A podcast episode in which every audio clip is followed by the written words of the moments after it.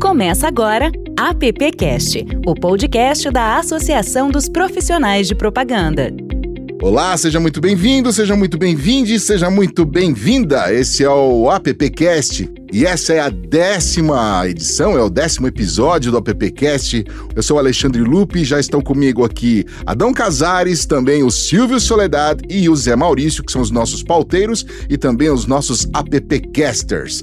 Eu quero agradecer você que está sempre aí interagindo com a gente, curtindo os nossos podcasts, appbrasil.org.br. Lá você tem todas as informações, todos os canais para falar conosco aqui no AppCast. Muito bem, tema de hoje é um tema muito bacana de ser discutido, ainda mais que 2020 é ano de eleições no Brasil. Então, né, mais do que um momento para falar sobre marketing político. Afinal, uma estratégia bem construída pode ajudar muito nos resultados alcançados. E isso vale não apenas para o pleito em si, no chamado marketing político eleitoral, que é quando um conjunto de ações contribui para conduzir o eleitor a votar em um candidato específico. Durante o mandato de agentes públicos, o potencial dessa ferramenta também se mostra decisivo para a construção de uma imagem positiva, com foco na reputação e em popularidade. Por essas duas vertentes, já dá para perceber que uma carreira na vida pública não existe sem marketing. Por outro lado, se valer de métodos utilizados em campanhas tradicionais pode não oferecer o mesmo retorno. Para falar sobre esse assunto, temos aqui três feras. Começo pelo Atila Francucci. Atila, seja bem-vindo. Bom dia a todos, é, obrigado pelo convite. É bacana estar com tanta gente competente. É, espero que a gente possa realmente se aprofundar um pouquinho nesse tema que, mais do que nunca, é de interesse nacional. O Atila, que é VP nacional de criação da nova SB, premiado nos principais festivais nacionais e internacionais, incluindo apenas e tão somente 17 leões no Festival de Cannes, vencedor do Prêmio Caboré na categoria profissional de criação em 2005, passagens por DPZ, Almap BBDO, INR, Lowe Lintas, Fischer e JWT, onde foi membro do Board Internacional de Criação. Também é sócio fundador da TWA a Cápsula e Família. Foi sócio no Brasil da consultoria americana de inovação Co Collective, coordenador também de comunicação da vitoriosa campanha do João Dória à Prefeitura de São Paulo em 2016, três vezes jurado brasileiro no Festival de Cannes. Temos também aqui o Stalimir Vieira. Stalimir, bom dia, boa tarde ou boa noite, depende do horário que o nosso ouvinte está curtindo o nosso podcast, né, Stalimir? Bom dia, boa tarde, boa noite. É uma grande satisfação estar aqui com vocês, convivendo com também essas cabeças brilhantes, estar aqui com o Átila e todos vocês, é sempre uma grande honraria a gente desfrutar desses momentos. Ótimo. Stalimir, que também é publicitário, profissional de marketing, conferencista e escritor. Entre outras empresas, dirigiu criação das agências de publicidade DPZ, W Brasil e Bates, e na DDB Argentina, onde desenvolveu campanhas para grandes clientes como Nestlé, Johnson Johnson, Banco Itaú, Bradesco, Sadia, GM e McDonald's. Foi professor e coordenador da cadeira de Criação e Inovação da SPM, conselheiro fundador da Escola de Criação da SPM e é autor dos livros Raciocínio Criativo na Publicidade e Marca, o que o coração não sente, os olhos não veem, publicados pela editora Martins Fontes e ainda é gestor da consultoria Base de Marketing. Eu não sei onde mais esses dois arrumam tempo para fazer mais alguma coisa. Temos aqui também o Durval Amaral Santos Passe. Durval, seja bem-vindo, Durval. Bom dia, bom dia a todos, aos amigos da APP eu agradeço o convite, bom dia Stalimir, Átila.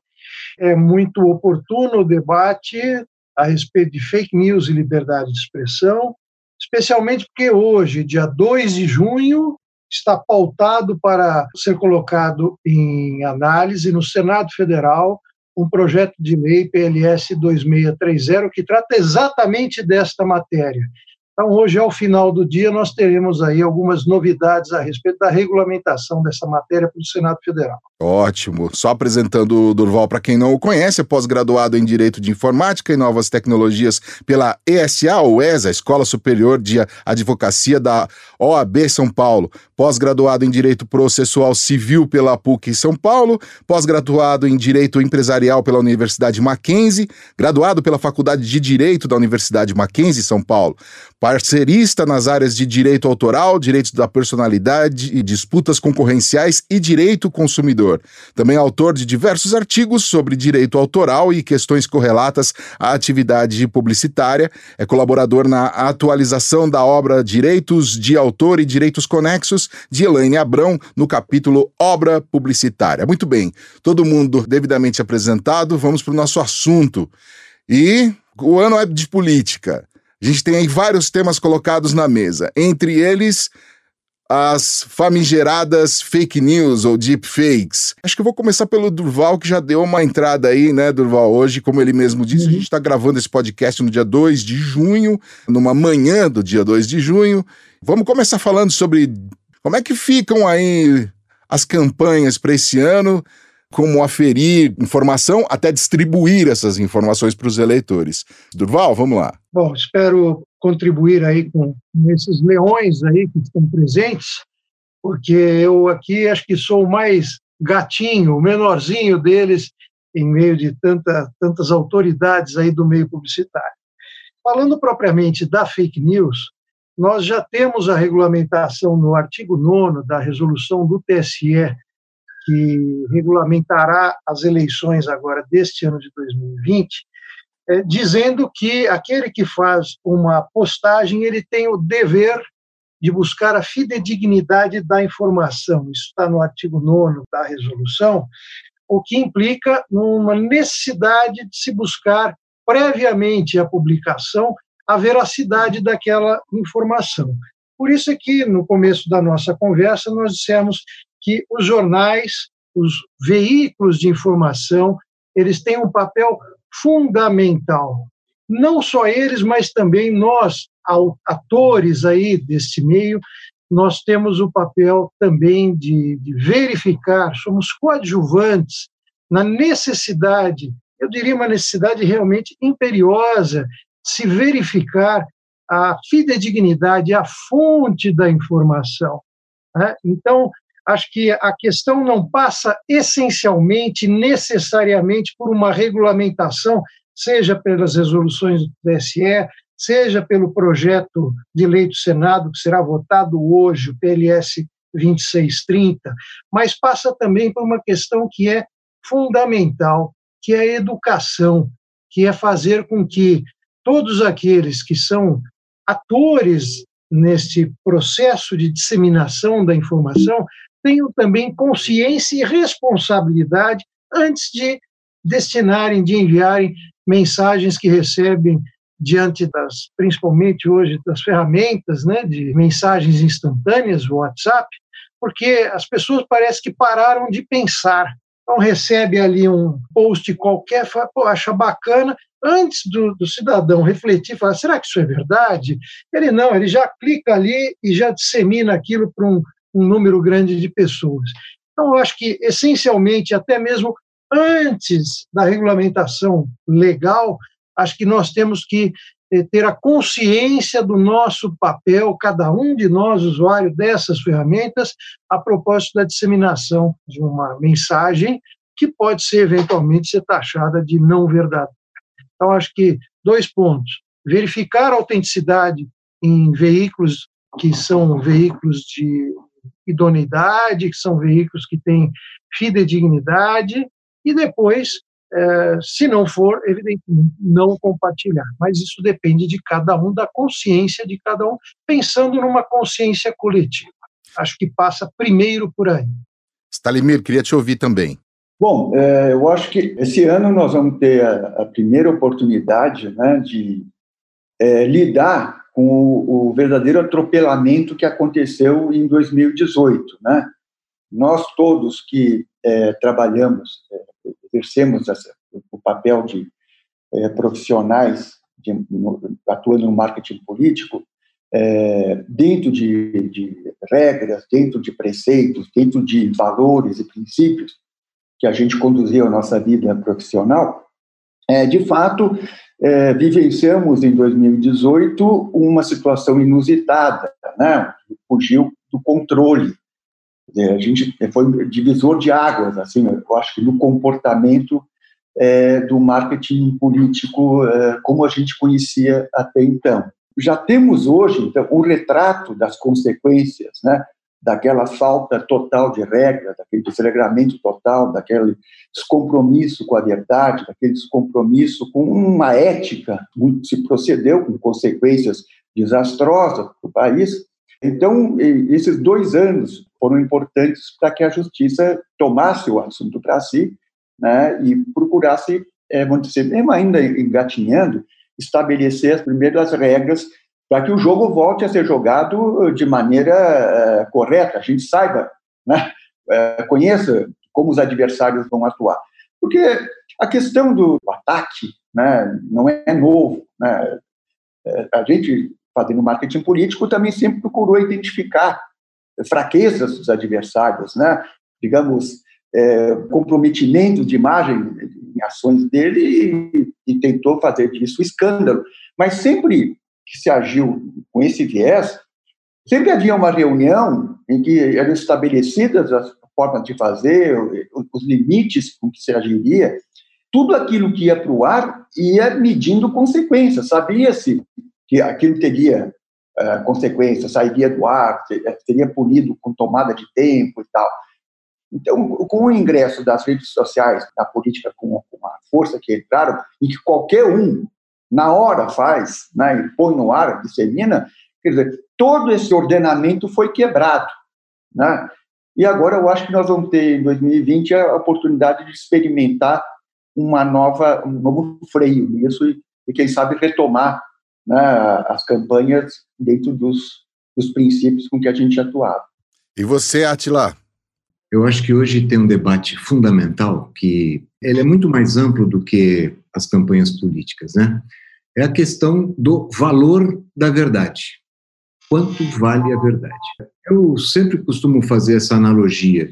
Hoje, alguns dos disseminadores de fake news, eles argumentam que a fake news é um, é claro que eles não usam o termo, né, mas eles dizem isso é liberdade de expressão eu vou fazer o seguinte paralelo. Se alguém fabrica dinheiro em casa, isto é fake money, certo? Não é dinheiro. O dinheiro falso não é dinheiro. Isso corresponderia a alguém falar, mas espera aí, aí você está tolhendo a livre iniciativa. Você está... Eu, pô, por que, que eu não posso fabricar dinheiro? Isso, é, isso aí é um empreendimento.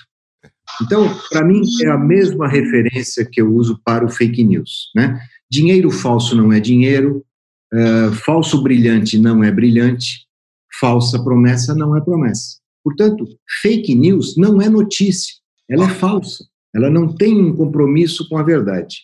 Como publicitário, independente de fazer campanhas políticas ou não, qualquer coisa que eu sempre fui convidado a criar foi criar em cima de verdades. Eu nunca tive nenhum briefing onde eu tinha que inventar mentiras, seja sobre as qualidades do produto, seja sobre as deficiências do concorrente. Nunca. Então, eu acho que aqui também tem um compromisso muito importante, e talvez seja o mais importante, que aqueles que estão à frente da comunicação dos candidatos tenham um compromisso, antes de ter um compromisso com o candidato, ter um compromisso com a verdade. A verdade pode ser dita de várias maneiras. A única maneira que ela não pode ser dita é na forma de mentira, porque daí ela deixa de ser uma verdade. Né? Eu lembro que, na época da faculdade da SPM, onde eu tive como professor Adão Casares, bom professor, bom professor, é, eu li um livro que chama, ainda existe esse livro, ele é interessante, chama-se Criatividade em Propaganda, é do Mena Barreto. E lá ele citava, ele falava sobre a verdade e dizia que existem, e essa é a nossa arte, é poder contar a verdade da maneira mais, qualifique mais a quem você está defendendo, não é diferente de uma de, do direito, por exemplo, você vai buscar aquilo que fortalece a verdade é, daquele seu cliente. E nesse livro tinha uma. Ele, ele dizia o seguinte: claro que é uma historinha, mas no auge da Guerra Fria, o carro mais veloz fabricado nos Estados Unidos ia competir com o carro mais veloz fabricado na União Soviética. Para definir qual era o carro mais veloz. Botaram os dois carros lá numa pista sem fim, os dois carros partiram, o americano chegou disparadamente em primeiro. A manchete do jornal americano no dia seguinte foi: carro americano chega em primeiro, soviético é o último. E a manchete do Právida foi: carro soviético chega em segundo, americano é o penúltimo. Ambos falaram a verdade. Nenhum deles mentiu. Ele usou artifícios, né? E, e a base da palavra artifício é arte, daí a nossa função. Ele usou um artifício para contar uma verdade que lhe fosse mais é, favorável.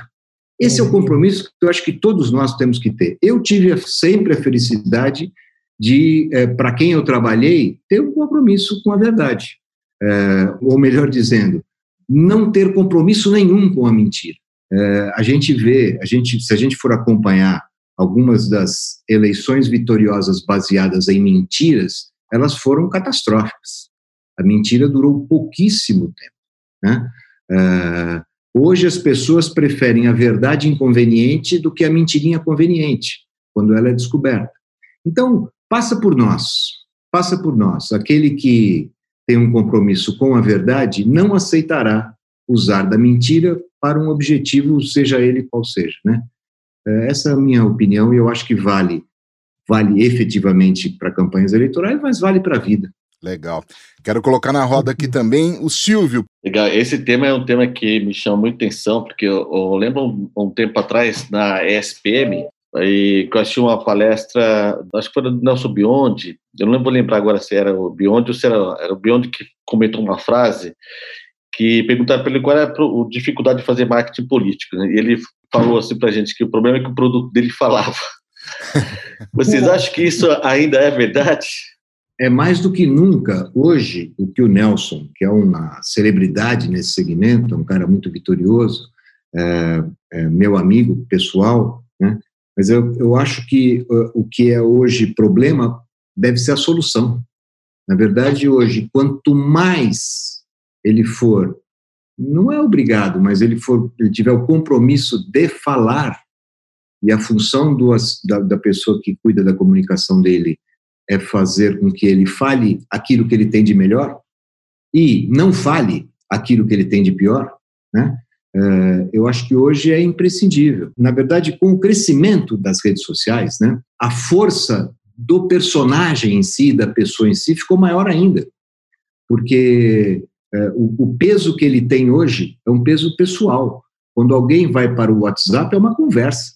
Quando alguém vai para as redes sociais, é a rede social do cara, não é a Rede Globo. Né? É, então, o compromisso de ele ser responsabilizado e de ter responsabilidade sobre o que fala é maior ainda. É, eu queria acrescentar o seguinte: é, esse comentário do Beyond ele é muito oportuno porque ele levanta uma questão que é um problema e que muitas vezes os profissionais de marketing político com que se deparam esses profissionais diante de algumas candidaturas. É, muitas vezes os, os candidatos eles não atendem os requisitos necessários para que é, carreguem, portem bandeiras e ideias de um melhor interesse público e manifestem com clareza essas propostas. Então, é, a responsabilidade dos partidos é muito grande ao apresentar essas candidaturas, pra, porque existe o risco dos caras se elegerem, e sendo eleitos, eles têm que ter um papel é, de contribuição. Né? É, então, quando, quando o Biondi levanta isso, é porque, de fato, por muito tempo, em muitas ocasiões, coube ao, ao profissional de marketing político inventar o discurso, inventar a proposta, in, inventar o ideário do candidato para que ele tivesse algum significado na campanha. Então, isso é muito sério e é extremamente comprometedor, porque quando o Atila traz muito bem a questão da verdade, ela fica extremamente afetada, comprometida nesses casos. Né? Então, é muito importante, repito, os partidos tenham quadros qualificados, certo? Para que, somados a profissionais também qualificados de comunicação, levem a melhor mensagem da maneira mais clara, eficaz para o eleitor. Eu acho que esse tem que ser o grande propósito, esse, esse, essa grande aliança, né, que vai ser é, fundamental para as transformações positivas que a política precisa. Durval, quero te ouvir também.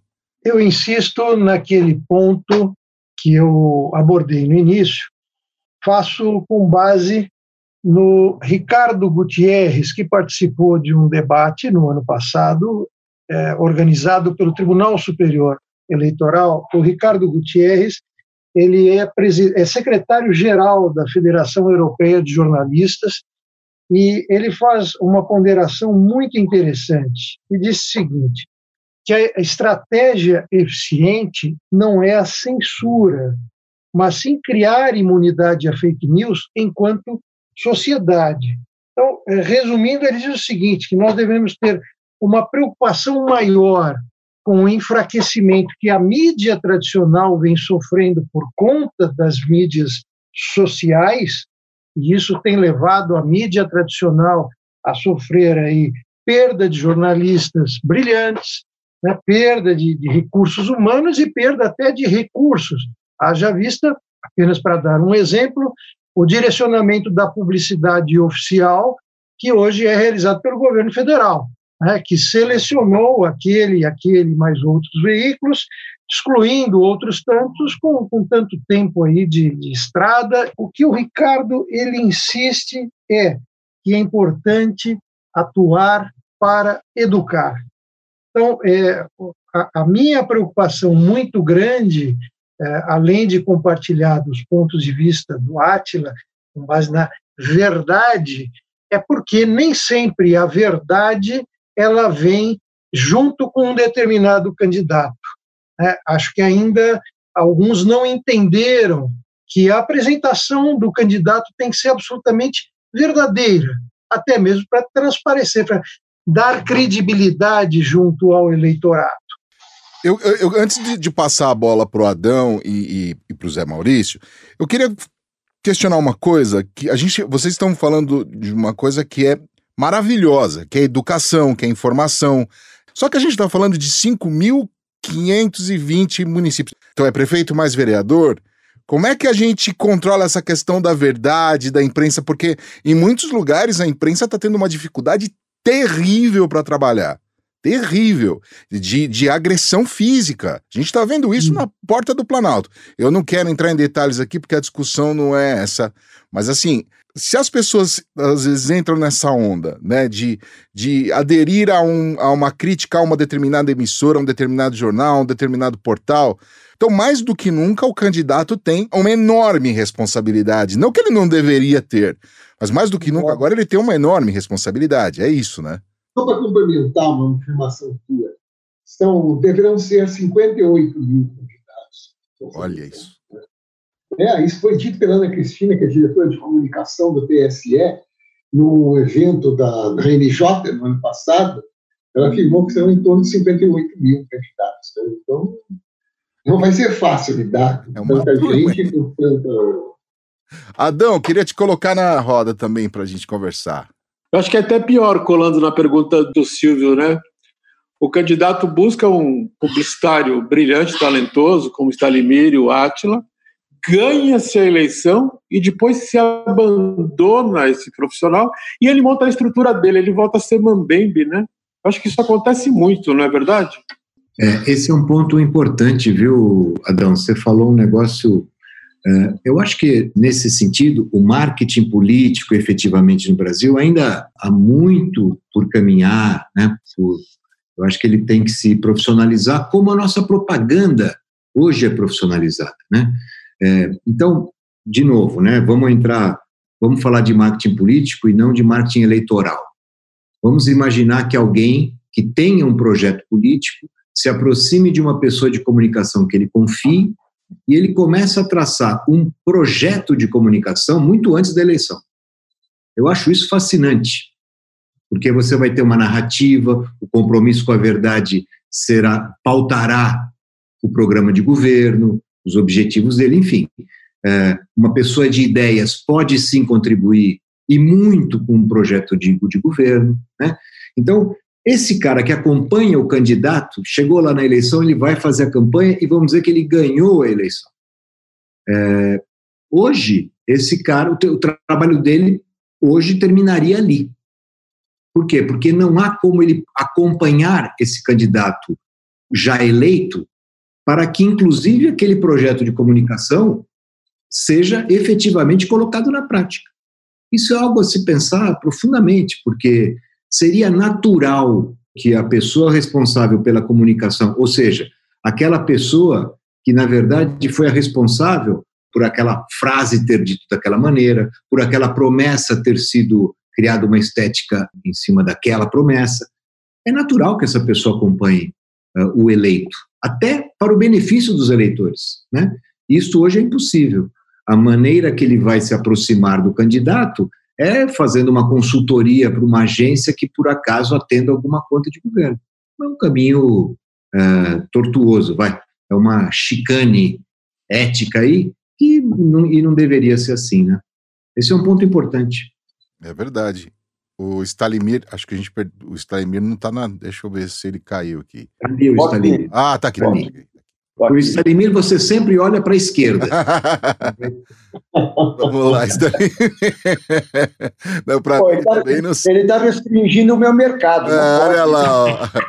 Mas complementando um pouquinho agora que o Atila falou sobre é, quando eu comentei lá que é, tinha que se evitar que o, o, candidato ficasse completamente dependente da inteligência do marketing político para que tivesse um discurso, para que tivesse propostas, né, para que tivesse uma, é, sei lá, um, ideário, um programa de governo, eu não quis dizer que o marketing não pode contribuir. Pode sim, criativamente você pode aproveitar né, a base de pensamento do candidato e enriquecê-la. Né? Você pode aportar muita coisa que a ele não ocorre, mas que faz parte do ideário, da verdade dele como candidato. Acho que esse tem que ser, tem que ser o, objetivo. E isso estabelece realmente um vínculo muito grande entre os dois. Eles passam a ser bastante complementares. E, e de fato, o Atila tem razão. Esse profissional de marketing deveria continuar acompanhando o candidato tá, no exercício da sua, da sua eleição, porque ele ajudaria a incrementar, ele ajudaria a enriquecer né, o exercício do seu cargo, né, com um aporte sempre de novas ideias. Um eleito né, que quisesse ter um exercício moderno do seu cargo, deveria sim incorporar esse pensador junto com ele. Né? Eu acho que isso aí só teria benefícios. Acho interessante essa ideia do Stalimir, deste acompanhamento no exercício aí da, da dizer, das ações de comunicação posteriores, lembrando apenas que é, necessariamente a contratação de, de uma agência para prestação de serviços publicitários ele decorre de um processo licitatório e ali pode nascer algum conflito de interesse. Né? Então, nem sempre aquele que acompanhou ou muitas vezes aquele que acompanhou o candidato durante o processo eleitoral será aquela agência escolhida no processo licitatório para atender a conta efetiva de uma determinada administração pública. E aí podem surgir é, até visões diferentes, é natural que surjam visões diferentes, conflitos e tais. A essencialidade é vender, vender entre aspas, naturalmente, o candidato enquanto verdade. E eu acho que ele tem que ser o mais verdadeiro possível, até mesmo porque a sociedade hoje ela está, de certa forma, vacinada. Né?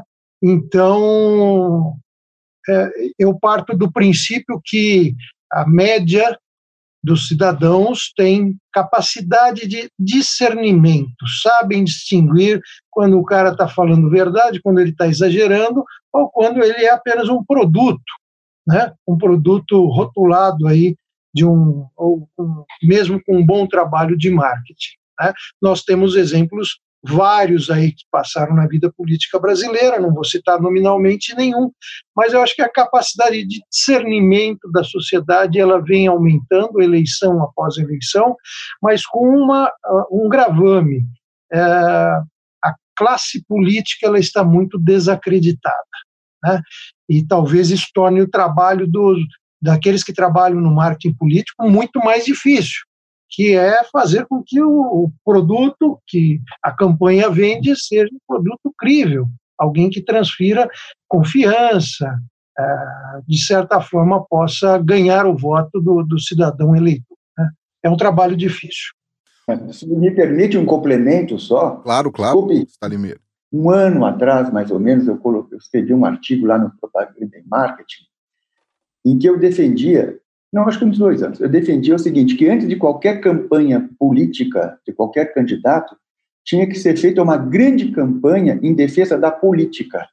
Né? A política tinha que ser, o conceito de política teria que ser resgatado. Né? Esse trabalho deveria ser feito assim sistematicamente antes de qualquer eleição, porque, inclusive, essa abstenção no, de 30 e tantos por cento que o Brasil sofre é decorrência, muitas vezes, também da pessoa não acreditar que para que, que eu vou lá, não serve para nada a política.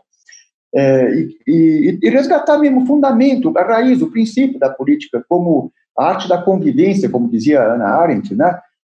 Se não fosse a política, o, o, a, a, humanidade teria sido extinta há, há, há, milhares de anos, né? Foi a política que permitiu a convivência, né? A sobrevivência, né? O entendimento.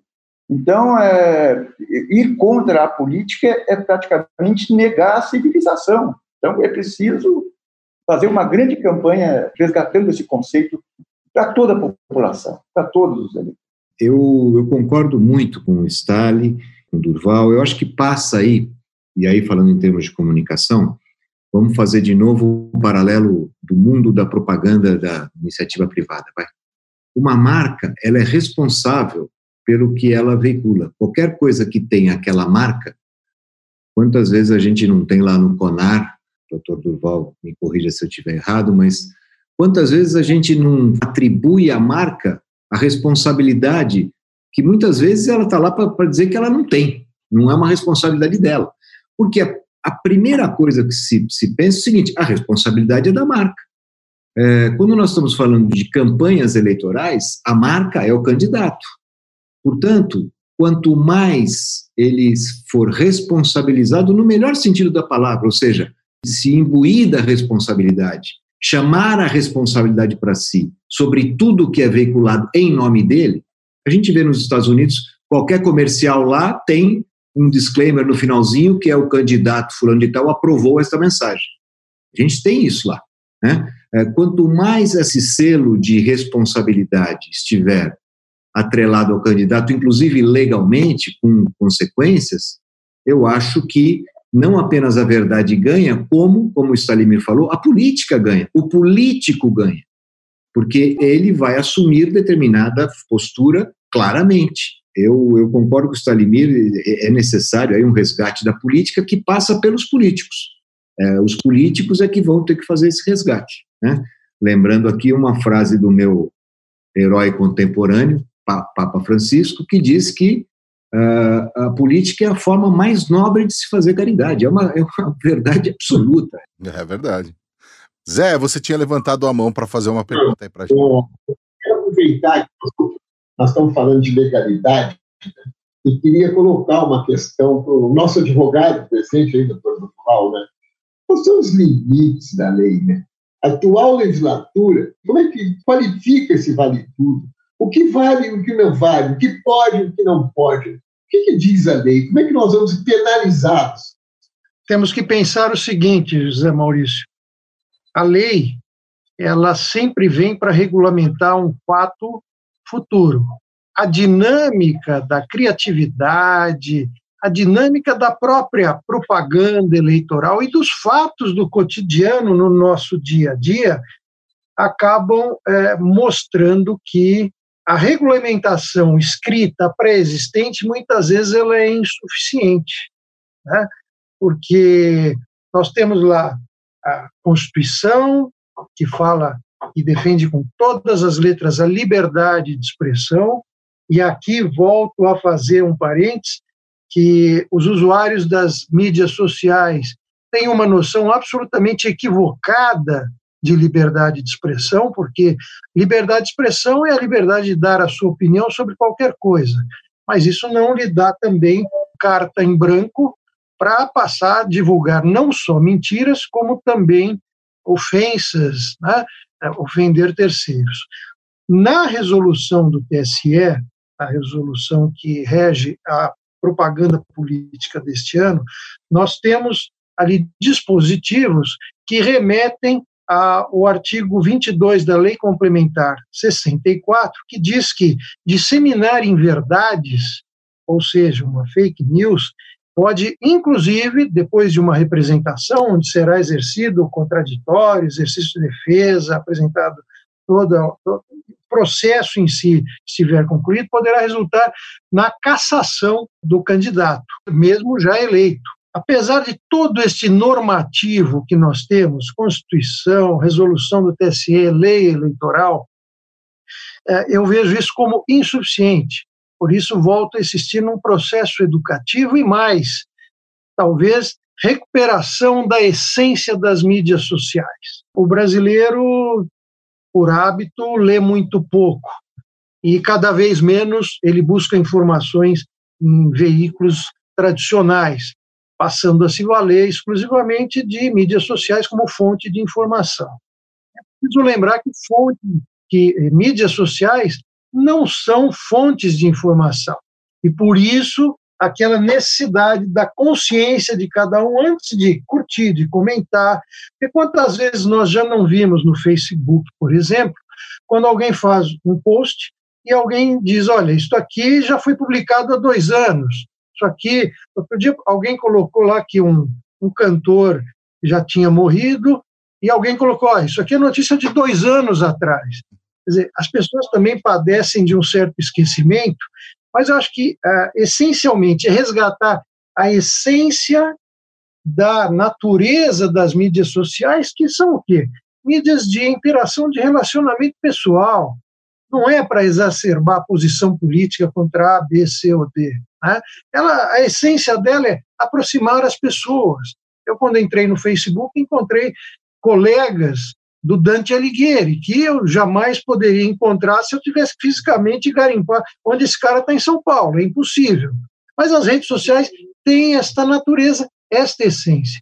A questão da percepção individual, isto aqui me parece que não é verdadeiro, tem a responsabilidade de não compartilhar dessa forma, você já vai estar contribuindo. A legislação em si, ao meu ver, inclusive agora com esse novo projeto de lei, ela é absolutamente insuficiente a coibir esses atos, dada a dinâmica que as coisas acontecem no meio digital. Você clicou, um segundo, tá, o que você publicou aqui é visto no Japão. Quer dizer, não há legislação capaz de otorgar algum meio de eficiência, de suficiência para regulamentar algo tão instantâneo. Há o direito de resposta? Sim, tem o direito de resposta, inclusive na legislação eleitoral. Mas aí o dano já estará feito. O Marcelo Vitorino, que vocês devem conhecer, ele é professor da SPM, ele diz que a principal vítima da fake news é o tempo. Porque uma vez disseminada, aquele candidato contra qual a notícia foi produzida, ele vai ter que gastar o tempo que seria utilizado com uma, alguma matéria propositiva, com alguma proposta efetiva, positiva para a candidatura, caso eleito seja, vai ter que gastar aquele tempo para se justificar de uma mentira que alguém publicou. Acho que a coisa passa necessariamente por esses passos. Fora a questão da rastreabilidade aí também, né, Durval? O Stalinmer quer falar alguma coisa com a gente. A questão da liberdade de, de expressão é um assunto tão caro, tão importante, né, tão valioso para a gente, chega a ser ofensivo que criminosos tentem se apropriar dessa bandeira para defender os seus crimes. É uma coisa absurda. E, mais uma vez, está faltando campanha no Brasil. Assim como eu falei da campanha em defesa da política, está faltando campanha de esclarecimento o que é liberdade de expressão e o que é crime de mentira, de fake news. Tinha que ser desenvolvida uma campanha de esclarecimento sobre esse assunto. Porque é, esses criminosos que fazem montagens, né, é um trabalho elaborado, é, é, é, um crime pensado, planejado. Você vai, você vê hoje, ainda hoje eu vi no Facebook uma montagem, o que seria o Adélio na juventude abraçado com uma personalidade de um partido político. E agora, está vendo, como já se conheciam, e, e, como ninguém sabe como é que o Adélio era quando jovem, pode ser qualquer coisa, né? Então existe assim, vai chamar isso de liberdade de expressão, isso é crime, né? Crime. Então nós precisamos primeiro trazer essa legislação claramente para as pessoas entenderem o que está sendo penalizado, a diferença que existe entre aquilo que está sendo penalizado e aquilo que continua permitido. Porque há uma confusão proposital dos criminosos de maneira a desqualificar a legislação. Então, digo, de novo, como profissional de propaganda, como publicitário, criativo, eu acho importantíssimo que se junte forças para fazer uma campanha de esclarecimento sobre esse assunto antes das eleições. É, eu acho que a publicidade tem um papel importantíssimo nisso, né? Eu vi em algumas eleições, por exemplo, e isso particularmente me ofende, porque não sou publicitário, tá? Mas me ofende porque eu acompanho bem o trabalho da publicidade e sei da importância dela. Quando eu vi muitos candidatos fazendo assim, pra, como se isso o chancelasse como honesto ou, ou que tivesse opinião própria. Eu não tenho marqueteiro, fiz minha campanha assim assado, marqueteiro não, não, não me guia, esse tipo de coisa. E eu acho que exatamente agora, acho que imprensa e a publicidade eu também acho que aí a gente vai entrar numa questão mais profunda, mas aí, junto com o Congresso, junto com o Senado, de fazer essa reeducação sobre política. Aí sim a gente tem. E levar para o Brasil profundo, né? Porque quando a gente fala de política, a gente está muito assim, Brasília, São Paulo, Rio, BH, né? E, ou Salvador. E a gente está vendo pela própria pandemia coisas acontecendo em outros estados que até então a gente não falava tanto. Tem também a questão pandemia, mais do que nunca as pessoas vão procurar por esse aparelhinho aqui que a gente carrega todo dia. Né? Não importa em que lugar do Brasil. O trabalho agora de até mesmo dos próprios partidos não é de também tentar essa educação já, porque a gente está num, num momento muito nervoso do país. E a gente vai entrar na eleição, período de eleição, com pandemia e com esse período nervoso. Eu acho que lidar com isso agora vai ser um grande desafio, vocês não acham? Gigantesco. É, quando você pega o exemplo do, do candidato que coloca o fato de não ter um marqueteiro como um elogio, ele, na verdade, ele é o marqueteiro. Né? ele já está fazendo marketing. É que o termo é infeliz demais. O termo marqueteiro é horroroso. Ele é depreciativo, né? É, nós estamos falando de uma pessoa ou de um grupo né, responsável pela comunicação. Esta comunicação tem uma premissa, ela tem um compromisso com a verdade, ela tem um compromisso com a difusão do que de fato este candidato é, é deseja ser, né? Então, eu acho que essa não, não dá para a gente, quando você fala de rever isso tudo, eu acho que é um processo orgânico que passa, como disse o Durval, por cada um de nós pelas cabeças. Então, é a cabeça pensa, é, é, começa pelo próprio candidato, depois passa por quem é responsável pela comunicação dele. Estes compromissos, que talvez ainda vão levar pau, que eu digo é, pode ser que todo mundo que tem compromisso com isso ainda dance e vai ser taxado de idiota. Ok, é um preço a pagar, faz parte da trajetória da raça humana. Sim. Né?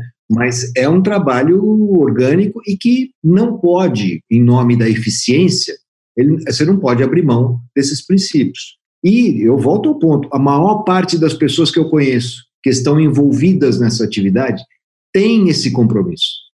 Esse compromisso é um compromisso inalienável de quem faz campanhas das pessoas que eu conheço. Então, eu acho que é orgânico, nós vamos chegar lá. Eu sou otimista, eu acho que ainda nessa campanha para a prefeitura ela é sempre mais nervosa, porque nós estamos falando do cara que deixa o buraco aberto na tua rua ou que, né? Então, é, é sempre mais nervoso. Porém, eu acho que nós vamos ter progressos aí.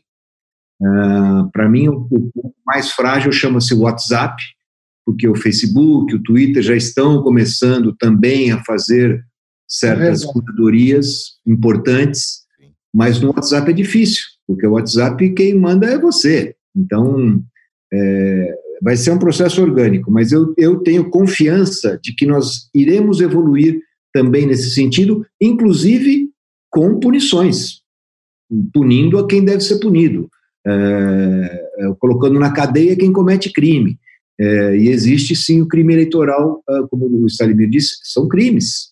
O que ele viu hoje é um crime. Você fazer uma montagem dessa não é só mentira, é uma mentira criminosa. Pois é. Pois aí é, tem muito por aí circulando, né? Muito. Uma desgraça. É, gente, é, e pandemia, o que vocês acham? Quanto isso vai impactar na, na campanha esse ano para prefeito, vereador? O quanto você acha que isso impacta aí? Porque também vai ser uma maneira nova de se comunicar, né? É, eu acho que a pandemia, ela, naturalmente, além de problemas objetivos que ela causa, ela está servindo também para revelar diversas facetas da sociedade e de seus personagens, né? notadamente aqueles que são mais percebidos. Eu acho que se cria no Brasil hoje uma condição muito particular de expectativa né, de surgimento de lideranças. Então, as candidaturas hoje, elas têm uma chance né, rara de preencher lacunas muito evidentes hoje no, no sentimento da, da população. A população Tirando, vamos dizer assim, aqueles grupos mais radicalizados, que são cada vez mais identificáveis, né, mais reduzidos, é, mas a população como um todo está muito carente de palavras que traduzam verdadeiras lideranças né, em momentos difíceis. Então, assim, em termos de campanha, eu acho um momento particularmente favorável para as boas candidaturas aqueles que têm preparo, aqueles que têm fundamento no seu discurso, aqueles que têm bom senso, aqueles que são pessoas generosas, têm empatia com relação a todos os outros que estão passando por, esse momento difícil e que estão dispostas a assumir um discurso equilibrado, um, discurso de bom senso e sustentado em conhecimento e bases culturais sólidas e reconhecidas. Então, eu vejo positivamente essa oportunidade. Concordo com o Stalimir, e nós temos realmente uma grande lacuna de boas lideranças no meio político. Eu fico imaginando que entre 210 milhões de brasileiros, como é difícil surgir um bom candidato. Como é? Porque nós temos vistos aí, com a questão da pandemia que vocês mencionaram, ações fantásticas de empresas. Eu lembro das primeiras campanhas publicitárias, a Vivo se unindo a Claro, a TIM, a Oi, todas com um único propósito. Dizer, deixaram de ser concorrentes para, num determinado momento, falar: estamos aqui juntos, olhando por você, ou fazendo algo por você. É, Banco Itaú doou um bilhão de reais. É, outros bancos enfim, empresas fizeram ações, quer dizer, nós temos essa percepção de que é possível, se houver união, união de interesses, nós construirmos um país melhor. Mas tudo isso passa por consciência, por, por menos intolerância, por menos radicalismo. Nós temos que lutar para fazermos o país melhor, uma sociedade melhor, independentemente de bandeira, de cor de camisa, se é branca, se é vermelha, se é amarela, enfim, nós estamos precisando de gente, de lideranças capazes que se ofereçam a exercer um papel no executivo. E isso que eu tenho visto com bastante dificuldade, porque sempre nós vemos os mesmos de sempre.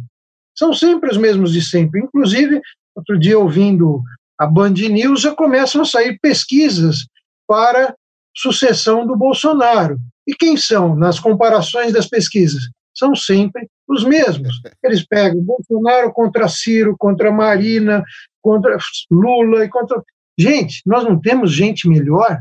Eu duvido, duvido. E acredito que nós temos gente melhor. Eu duvido que não tenhamos, e acredito que nós temos gente muito capacitada. Agora, estas lideranças muitas vezes não querem deixar as lideranças do mundo corporativo, do mundo empresarial, para se lançarem no mundo político. Mas nós estamos precisando disso, nós estamos precisando de gente, gente qualificada. Nós temos, é preciso que elas levantem a mão e impunhem essa bandeira em nome de um país melhor. Tem uma meninada boas, assim, até mesmo no, no próprio Congresso ali, fazendo um bom trabalho, mas ainda muito pouco, é muito pouco perto. Você tem total razão com essa questão de sempre os mesmos. O, o Atila, queria te ouvir também sobre a questão da pandemia, o, o impacto dela. É, essa é uma questão difícil, Lupe, porque, na verdade, a gente não sabe como vai estar. Tá. É, eu acredito que ela deva ser postergada, né? Ela, então, será uma campanha menor, mas nós não sabemos como é que a gente vai estar até lá. Efetivamente, as ações de rua talvez sejam comprometidas aí, né? Eventos mais. O que não deixa de ser bom, porque, de novo, você vai ter uma plataforma mais que aproxime mais o debate. Né? Quando você tem um falando em determinada região e outro falando em. Você, eles estão. Agora, numa plataforma como essa aqui, onde você vai poder ter a exposição de, das ideias de forma mais concentrada, talvez seja positivo. Mas eu, eu realmente eu não sei dizer. É, porque se a gente ainda tiver nos níveis alarmantes que nós estamos, é, como é que as pessoas vão votar? Né? É. Vai ser um único dia de votação? É, será que as zonas eleitorais não vão ter que se multiplicar? É, só que se, se, se, elas se multiplicam, multiplicam também mesários, multiplicam. É, é uma questão delicada, que eu acho que deveria estar sendo debatida desde já, para que, de fato, as candidaturas possam, já, desde já, pensar como é que elas vão poder apresentar suas ideias. Porque não dá para, de novo, deixar em cima da hora. Porque em cima da hora, você beneficia quem? Normalmente, você beneficia o infrator, aquele que não está muito aí para as regras, aquele que já está fazendo por conta própria, né? Então, é uma questão delicada. É, é torcer muito, né, para que até lá a gente tenha é, conseguido estancar um pouco essa expansão da doença, né? Mas eu tenho dúvidas, porque nós estamos falando, nós estamos em junho, uhum. né? Muitos dizem que ainda o pico ainda está por chegar e tudo mais, né? Se isso acontecer, nós vamos estar no começo do declínio, no começo do de... e aí num evento como esse, talvez você possa de novo ter um gatilho aí. É um assunto delicado. Eu não sei como é que nós vamos fazer, mas acho que eu acho que o TSE hoje, nas mãos do ministro Barroso, está em boas mãos.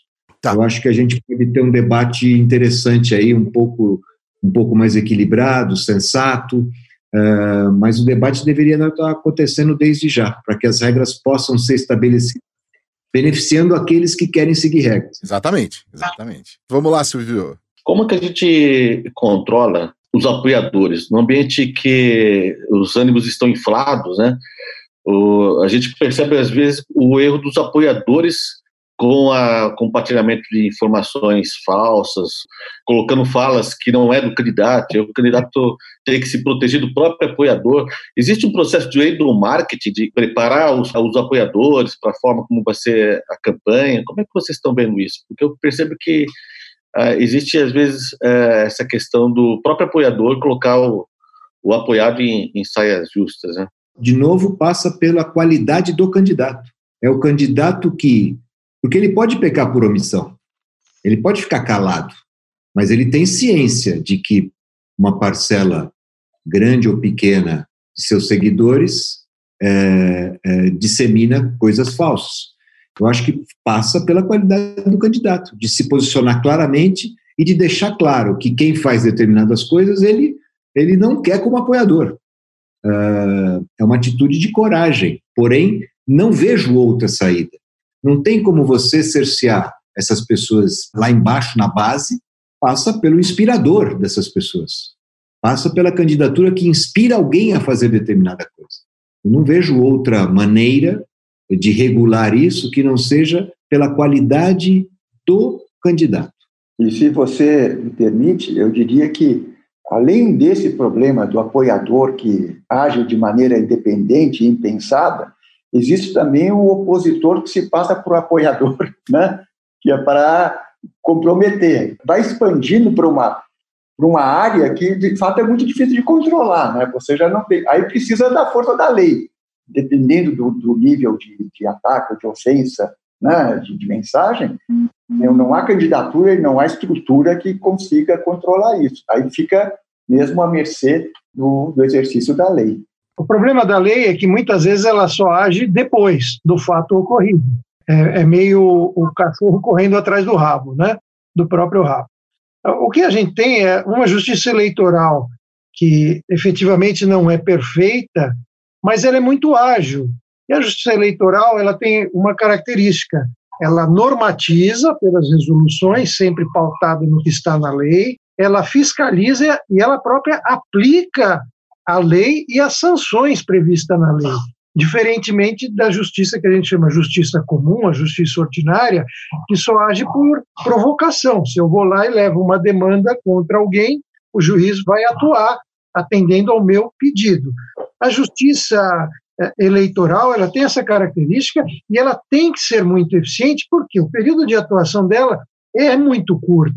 Em muitos casos, a gente vê, é, às vezes sai um vídeo falso, uma notícia falsa, e em menos de 24 horas a Justiça Eleitoral pontualmente determina, manda retirar, concede o direito de resposta ao ofendido, quer dizer, ela responde à altura. Né? Então, o, papel dela é um papel muito importante. Eu digo, assim, por experiência, é bastante eficaz. Agora, não há formas de controle efetivo. Por isso, o papel passa pela conscientização. Hoje nós temos no Supremo um inquérito em andamento onde estão sendo investigados o financiamento aí dos apoiadores do Bolsonaro, aquele Luciano da Ravan e outros tantos. Quer dizer, esses poderão ter implicações, naturalmente, mas sempre a posteriori, porque o Bolsonaro já está eleito, né? eleito há, há, quase dois anos. É, então, a lei, infelizmente, ela não tem um mecanismo assim tão eficaz para coibir prontamente e mudar o resultado de uma eleição. Ao contrário da fake news, que, como nós vimos até com o próprio Trump nos Estados Unidos, foi capaz de mudar o resultado de uma eleição. Então, o que nós temos hoje nesse cenário é realmente um desafio muito grande passa pela verdade, pela própria política e conscientização coletiva do que é política, do que é democracia, do que é liberdade de expressão. Falta uma campanha que resulte de um consenso, talvez, dos três poderes legislativo, executivo e judiciário, como falta escola primária. Uhum. Quer dizer, nós, nós, temos aí uma, uma deficiência generalizada na, na, sobre o tema da educação. O que é necessário é isso: é uma campanha de conscientização coletiva que tenha o apoio de todos os três poderes, no sentido de dar a, a todos uma consciência coletiva do que representa um voto. O voto não é ir lá apertar branco, um número, enfim, é a construção de um país melhor. Eu só queria complementar, talvez nem todo mundo saiba que uma campanha eleitoral ela é muito regulada, no melhor sentido da palavra. Nós, quando estamos fazendo a campanha, então qualquer comercial que tem que ser feito, ele tem que ser feito dentro do estúdio. Ele não pode ter trucagem. Eu não, então, eu não tenho externas, porque isso beneficiaria o candidato com mais dinheiro. Como o Durval disse, qualquer tipo de infração a essas regras é imediatamente julgado. A deliberação é imediata, com punição que pode significar perda de tempo. E essa perda é, é fundamental quando você tem uma campanha muito curta. Então, o, o que regula a campanha de comunicação na área eleitoral, ela é exemplar. É, você tem um horário certo para entrar, por exemplo, no caso do programa eleitoral, ou seja, você dá o direito da pessoa não assistir, ó, vai entrar nesse bloco aqui, tá? Então, até nos meios mais tradicionais, ela estava muito uh, acertadinha. Hoje você tem, com o advento das redes sociais, algo ainda a ser estabelecido. Eu fico imaginando quando se quando começou a televisão a se popularizar e a campanha passou para a televisão, imagino que deva ter sido a mesma confusão. Na televisão tudo era permitido porque estava longe, você podia usar tal coisa e tal. Eu acho que agora é a mesma, nós estamos vivendo o mesmo cenário. Agora, se nós conseguirmos que esse rigor regulamentar presente na campanha de rádio, de televisão, de mídia impressa, disposição do candidato nos editoriais, isso também é regulado. Ou seja, onde a gente pôde moldar como sociedade foi muito bem feito. Por isso que eu acho que a discussão sobre esses desvios, é, sobre essas chicanes aí, como eu costumo dizer, chamar, elas têm que acontecer o quanto antes, porque nós temos bons exemplos. A campanha eleitoral no Brasil não é, é ao, ao Deus dará. Ela tem regras claras que, se não são cumpridas, são punidas e rapidamente punidas. É, se a gente conseguir ter essa mesma agilidade e seriedade para essas novas mídias, que hoje muitas vezes são as difusoras das piores coisas possíveis e não das melhores, deveriam ser das melhores, mas são das piores. Se a gente conseguir ter esse mesmo rigor ao longo de um processo orgânico, nós chegaremos lá também, nessas mídias sociais. É, pois é. Gente, muitíssimo, muitíssimo obrigado pelo papo, pela paciência com a gente, por atender a app e por essa lição aí, porque é um assunto mesmo complicado, é um assunto desafiador e, e é bom ser desafiado, né? principalmente quando se trata de uma reeducação ou quando se trata de enfrentar um momento tão complicado, tão tão delicado quanto a gente está enfrentando agora. Mas enfim, a gente conversou aqui com o Atila Francucci, que é VP Nacional de Criação da Nova SB. Atila, brigadão, viu? Obrigado, viu, pelo, pelo convite uma vez mais. Obrigado aí por estar tá falando com tanta gente competente e admirável. Abraço. Stalimir que está na imagem, como você está curtindo o áudio, mas como os meninos brincaram com o Stalimir, ele está com dois quadros bem alinhados, né, Atila? Extremamente alinhados. Né? Não, ele, eu achava que ele era redator, mas ao que tudo indica, é o, o, o problema é que uh, eu tenho instalações bem mais modestas, então não posso me afastar tanto quanto o colega, entendeu? Então eu tenho que ficar mais pertinho.